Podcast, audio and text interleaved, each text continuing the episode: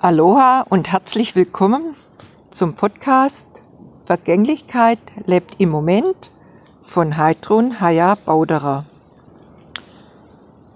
Das so bewegende und herausfordernde Jahr 2020 klingt so langsam aus.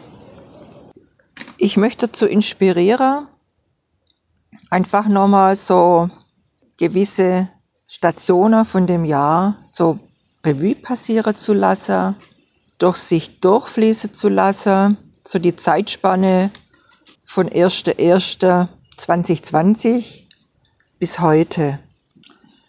Und wenn man spürt, dass das sehr, ich nenne es mal energiefressende Situationen waren, vielleicht auch Situationen, wo man mit sich selber nicht so im Reinen war oder Situationen mit, mit einem anderen oder mit anderen, dass man da einfach schaut, dass man in die Vergebung kommt, um sich von dieser gebundenen, also in dieser Situation gebundene Energie zu befreien und somit auch die Energie wieder neutral und kraftvoll für sich selber und der andere auch für sich im Grunde zur Verfügung zu haben.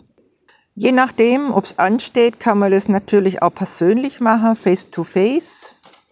Aber es ist nicht erforderlich. Man kann das einfach mental, gedanklich machen. Wichtig ist, dass man es macht. Einfach eine Kerze anzünden oder zu räuchern oder vielleicht auch, wer die Möglichkeit hat, ein kleines Feuer zu machen denn Feuer hat die stärkste Wandlungs-, Transformationskraft.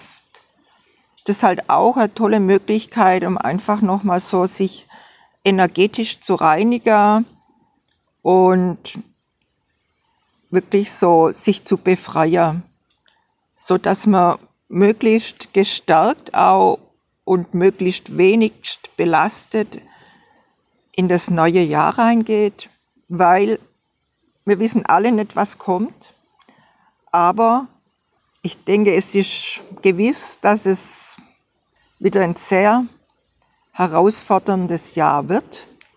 Und deshalb ist es so wesentlich, dass jeder so für sich selber, auch für seinen Energiehaushalt, äh, möglichst das beiträgt, was man eben dazu beitragen kann, dass man sich nicht so von außen abhängig macht und sich so ausgeliefert fühlt und denkt, ja, ich kann ja gar nichts machen, das wird wieder schwer und das wird immer schwerer, der Rucksack wird immer voller, sondern dass man wirklich da in sich reinspürt und das ist auch wieder für jeden individuell, wie er selber Last ablegen kann, aber legt Last ab.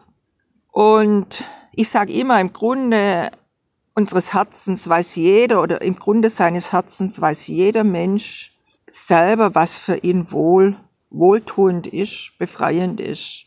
Es ist einfach wichtig, wieder auch sich selber zu vertrauen und dann auch in die Umsetzung zu kommen. Also das Wissen allein reicht nicht oder das Spüren, sondern dann einfach auch vielleicht mit kleinen Schritten, mit kleinen Übungen einfach in die Aktion zu kommen und das auch zu leben.